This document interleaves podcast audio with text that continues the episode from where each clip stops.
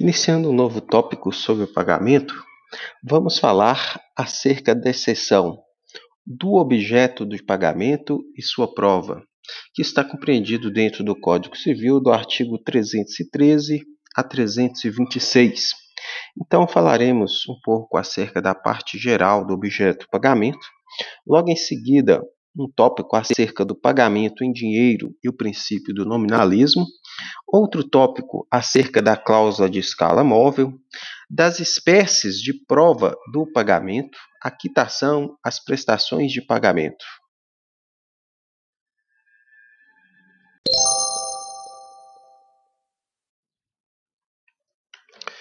Do objeto do pagamento. O pagamento, quanto ao seu objeto, nós temos inicialmente uma condição de natureza objetiva, ou seja, para que exista o pagamento, parte-se do pressuposto que é necessário haver uma dívida, ou seja, tem que haver uma prestação, um débito pré-existente a ser cumprido. Quanto ao objeto, mais importante que a condição objetiva, que é um pressuposto, nós temos que o objeto do pagamento, que é a prestação, ele deve obedecer o que está disposto no artigo 313. Novamente, peço vênia paralelos. O credor não é obrigado a receber prestação diversa da que lhe é devida, ainda que mais valiosa. Veja bem que o Código Civil ele estabelece no artigo 313 que o devedor ele somente se libera da sua prestação, da sua obrigação, a partir do momento que ele entrega exatamente, especificamente, o objeto daquilo que ele prometeu, o objeto da sua obrigação. O credor, ele não é obrigado a receber coisa diversa daquilo que lhe foi pactuado, ainda que a coisa a ser entregue seja um objeto mais valioso. Então, se a obrigação foi uma obrigação de dar, ele somente estará exonerado entregando aquele objeto. Se foi um ato que se obrigou a fazer, uma obrigação de fazer, o devedor somente estará exonerado de sua obrigação fazendo exatamente aquilo que foi especificado. Da mesma forma, nas obrigações negativas, ou seja, aquelas de não fazer, o devedor somente estará exonerado de sua obrigação se manter-se inerte exatamente naquelas condições ao qual o mesmo se obrigou a não fazer.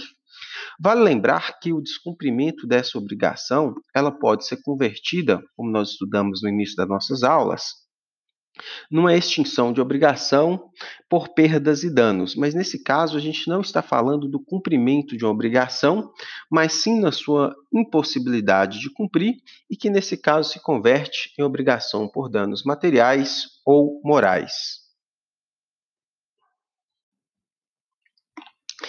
Então, como acabamos de ver, o artigo 313 ele coloca a disposição legal onde o credor ele pode se recusar a receber coisa diferente daquilo que foi pactuada, mesmo que a coisa dada seja mais valiosa. Entretanto, vale ressaltar que a substituição de uma coisa por outra será possível com o consentimento do credor. Se o credor aceitar a substituição da obrigação, será possível a exoneração e quitação? Sim, correta a afirmativa. Vale lembrar, e nós vamos estudar, que quando o credor aceita uma coisa no lugar de outra, ou seja, é uma faculdade dele, tanto que ele não é obrigado a aceitá-la, nós estaremos diante da chamada dação em pagamento, Instituto Jurídico Civil dentro da nossa disciplina, que nós vamos estudar quando estivermos no artigo 356. Então, fica essa ressalva quanto à possibilidade do credor aceitar outra coisa, mas é uma faculdade, ele pode ou não aceitar, e caso ele aceite, estará configurada a dação em pagamento, que é uma das formas de extinção da obrigação. Quando o objeto da obrigação for complexo, ou seja, aquela obrigação que envolve obrigação principal, obrigação acessória, ou mesmo naquelas obrigações que forem consideradas mistas, por exemplo, a obrigação de dar e fazer ao mesmo tempo, o devedor somente se exonera quando ele cumpre a integralidade das obrigações. A prestação ela deve ser cumprida por inteiro e o credor não é obrigado a receber pagamentos parciais. Então, repito, o credor não é obrigado a receber as prestações parciais. Ele tem o direito de exigir a integralidade do pagamento, a integralidade da satisfação do crédito. Nesse sentido, dispõe o artigo 314 do Código Civil. Ainda que a obrigação tenha por objeto prestação divisível, não pode o credor ser obrigado a receber, nem o devedor a pagar por partes, se assim não se ajustou.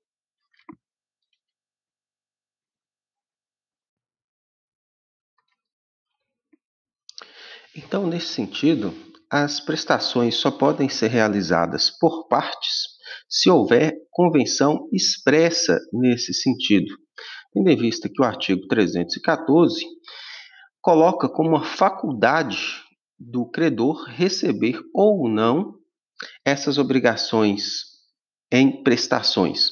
Vale lembrar, né, aquela máxima da prática.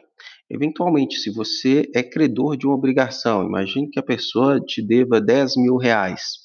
Se ela te procura e te fala, olha, eu só tenho 5 mil reais hoje para te pagar, você pode, de acordo com o artigo 314, falar assim, não, não quero 5 mil reais, quero apenas os 10 mil reais, exigir o cumprimento integral da obrigação? Sim, mas é inteligente e salutar, e nesse caso se enquadra né, nessa exceção de você aceitar essa possibilidade de receber em partes.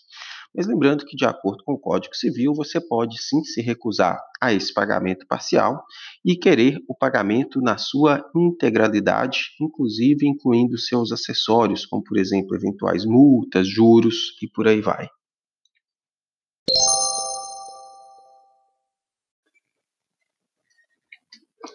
Do pagamento em dinheiro e o princípio do nominalismo um dos tópicos mais importantes acerca de pagamento. Inicialmente, deveremos fazer uma distinção do chamado pagamento em dinheiro, das dívidas de dinheiro e das chamadas dívidas de valor. Iniciando pelas dívidas em dinheiro, né, ou seja, pagamento em dinheiro. O artigo 315 do Código Civil assim dispõe: as dívidas em dinheiro deverão ser pagas no vencimento, em moeda corrente e pelo valor nominal, salvo o disposto nos artigos subsequentes.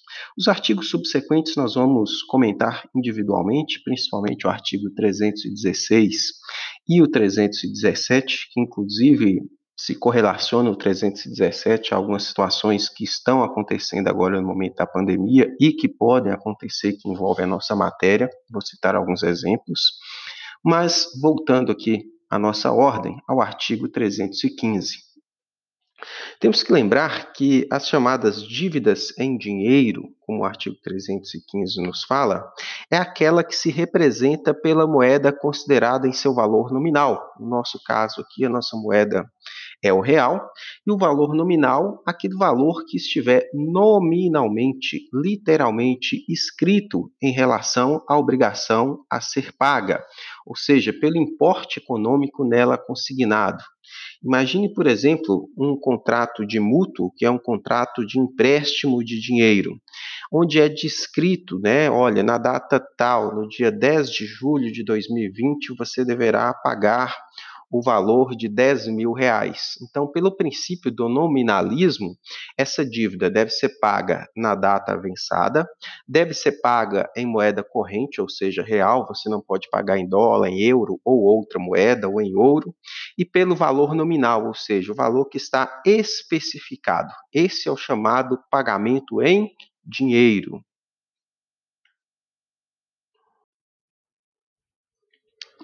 Além da dívida em dinheiro que acabamos de mencionar, Temos também as chamadas dívidas de valor. O que é uma dívida de valor?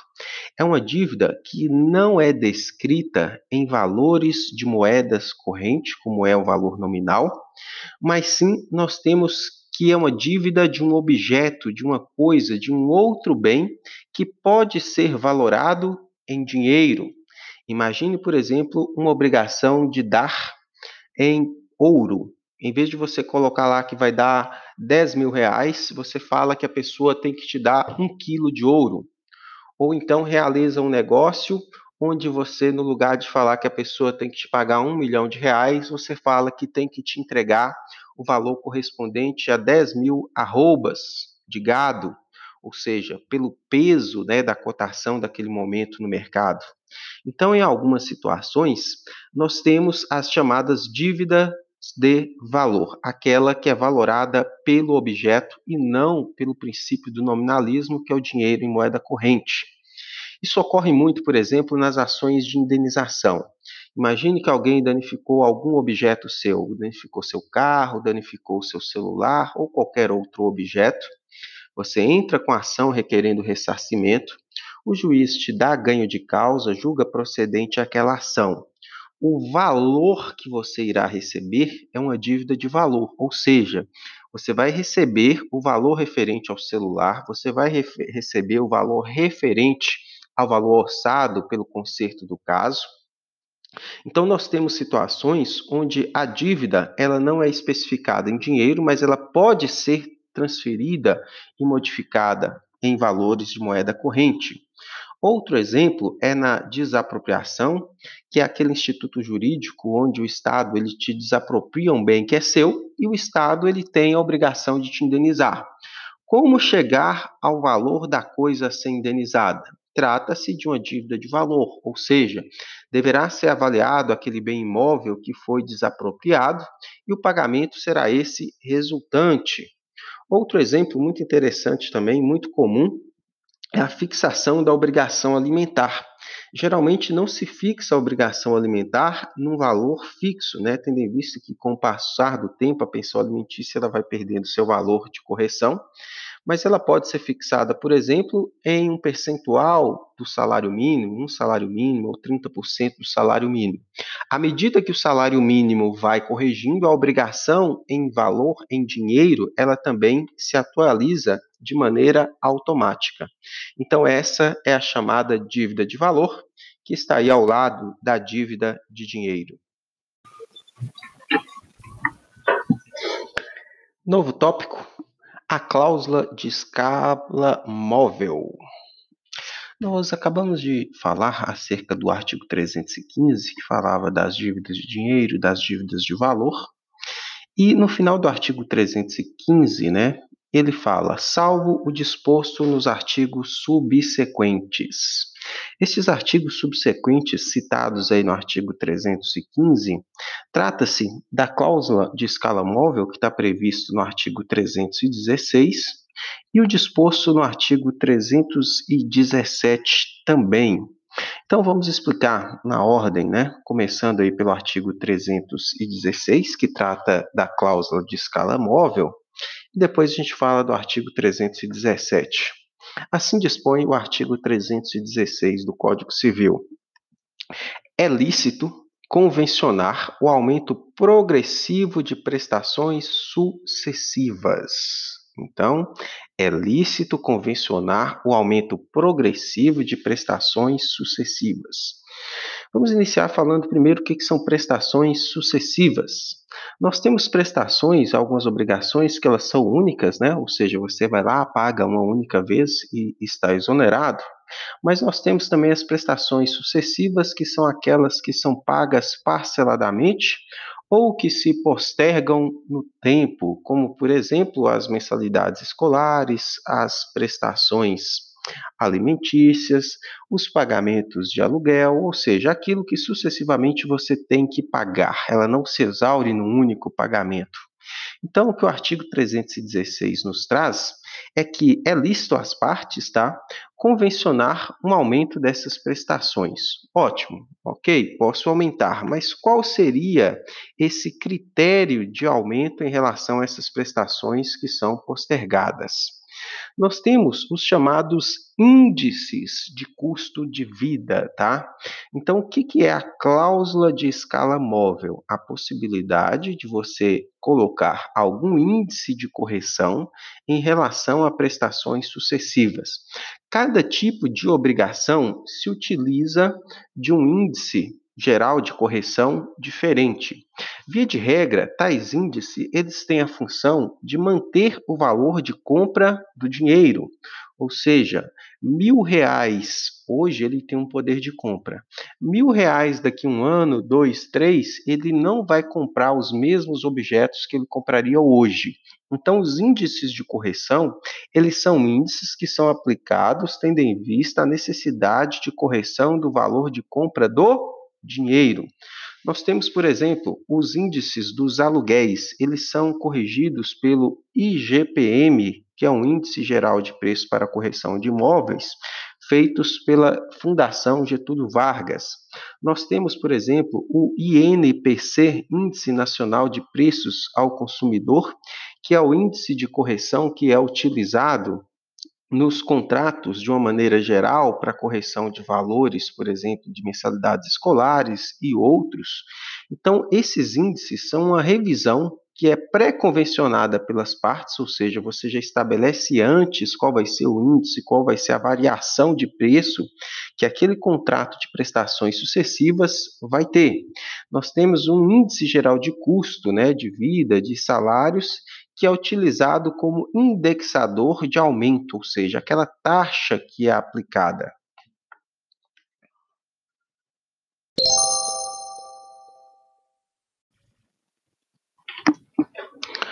Outro ponto importantíssimo é a teoria da imprevisão, que está no artigo 317 do Código Civil. Se fôssemos para eleger o ponto mais importante da nossa matéria do dia de hoje, com certeza seria esse da teoria da imprevisão, principalmente pelo atual momento que vivemos aí da pandemia e alterações econômicas daí advindas, e correlaciona-se direta e perfeitamente com a nossa disciplina, a chamada teoria da imprevisão. Então vamos lá ao que dispõe o artigo 317 e depois Vamos fazer as devidas explicações. Assim dispõe o artigo 317. Quando, por motivos imprevisíveis, sobrevier desproporção, manifesta entre o valor da prestação devida e o do momento de sua execução, poderá o juiz corrigi-lo a pedido da parte, de modo que se assegure, quanto possível, o valor real da prestação. Olha que maravilha em tempos de pandemia e de alterações econômicas pesadas. E justamente nós temos o estudo aí do artigo 317 que traz a teoria da imprevisão. O que, que traz a teoria da imprevisão? Ela permite que o valor da prestação seja corrigido pelo juiz ressalto, pelo juiz, ou seja, nós temos uma informação que parte do pressuposto que, para a aplicação da teoria da imprevisão, é necessário que se ingresse em juízo com ação revisional, né, de contrato tendo em vista uma imprevisibilidade. Então, né, uma prestação que deve ser corrigida pelo juiz sempre que houver desproporção entre o que foi ajustado por ocasião da celebração do contrato e o valor da prestação na época da sua execução. A condição que se exige né, é causa da desproporção seja imprevisível e que tenha havido uma desproporção entre aquilo que foi contratado lá atrás e aquilo que está acontecendo hoje. E nessas hipóteses, será possível que o juiz determine né, um meio termo, um reequilíbrio contratual.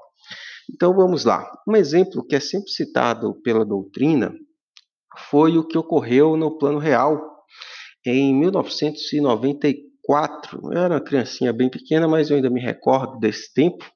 A grande maioria de vocês provavelmente ainda sequer era nascida, mas nós vivíamos um momento de inflação alta. A gente teve uma mudança de governo e foi implementado o Plano Real no ano de 1994. E uma das bases do Plano Real seria a paridade do câmbio, onde ficou à época, pasmem, tá? Isso já ocorreu. Um real ele valia e equiparava a um dólar. Então, o dólar e o real eles eram equiparados no ano de 1994.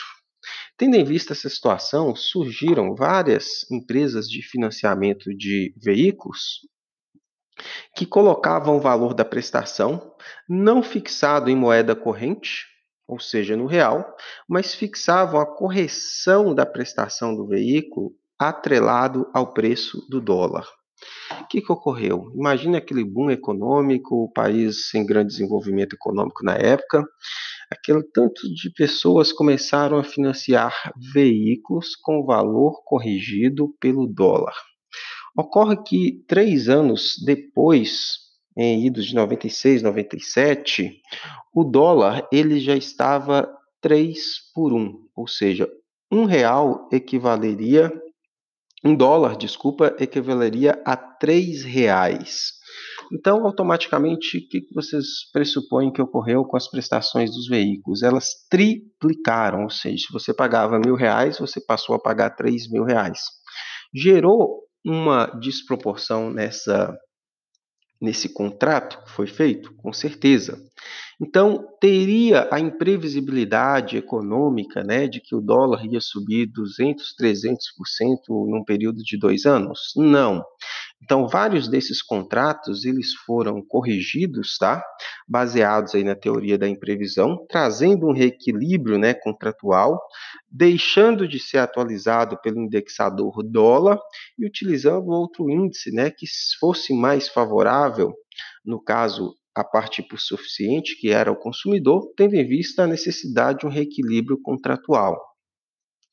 Além dessa hipótese, né, que a gente falou aí do plano real, nós temos a própria situação da pandemia aqui agora, onde a gente tem uma variação grande de valores em relação a determinados bens, objetos que podem ser é, tratados e são tratados por meio de contrato e que eventualmente podem sim ser revisados com base na teoria da imprevisão.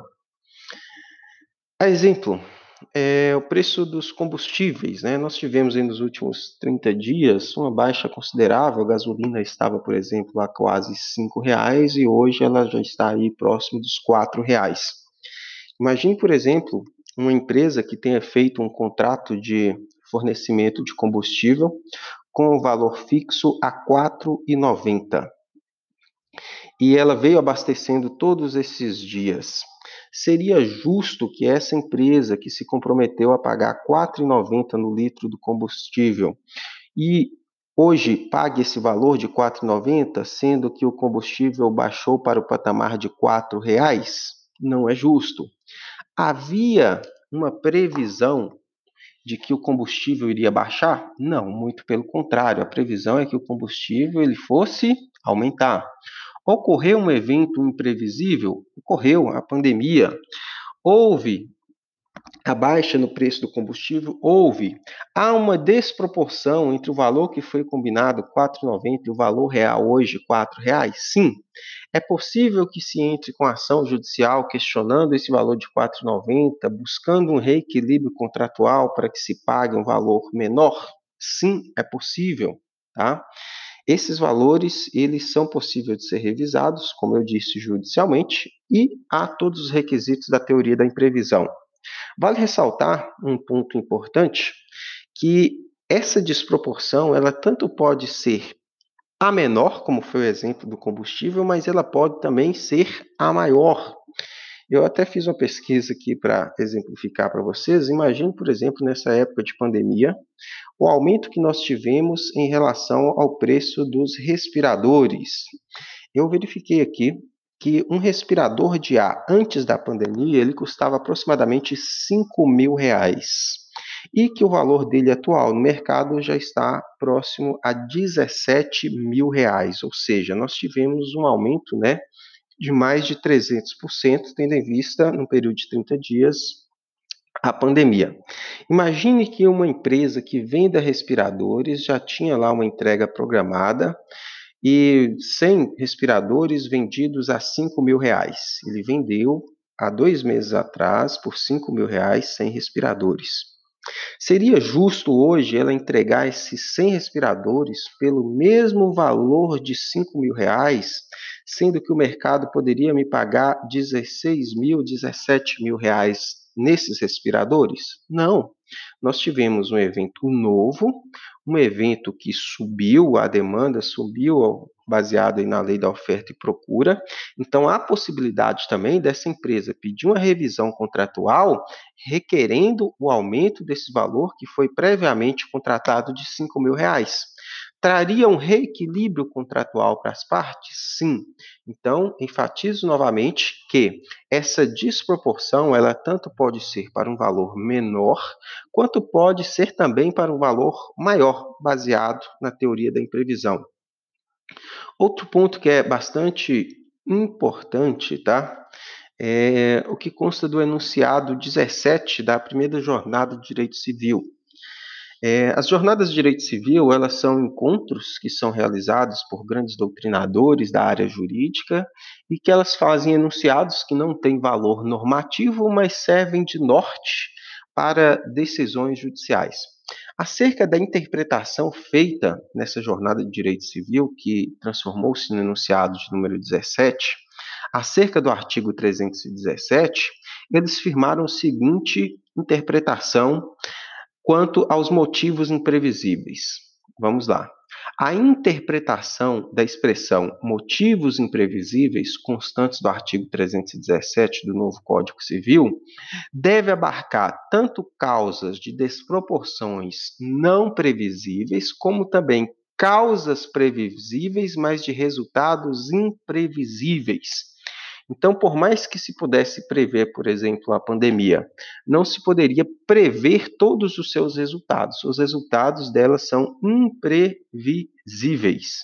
Então, essa imprevisibilidade da teoria da imprevisão, ela tanto é para a causa, para os motivos, mas também para os resultados que sejam considerados imprevisíveis. De qualquer forma, como eu disse, é possível que se faça a revisão desses eventuais contratos ou prestações baseado nessa teoria, desde que nós tenhamos uma imprevisão do seu ocorrido.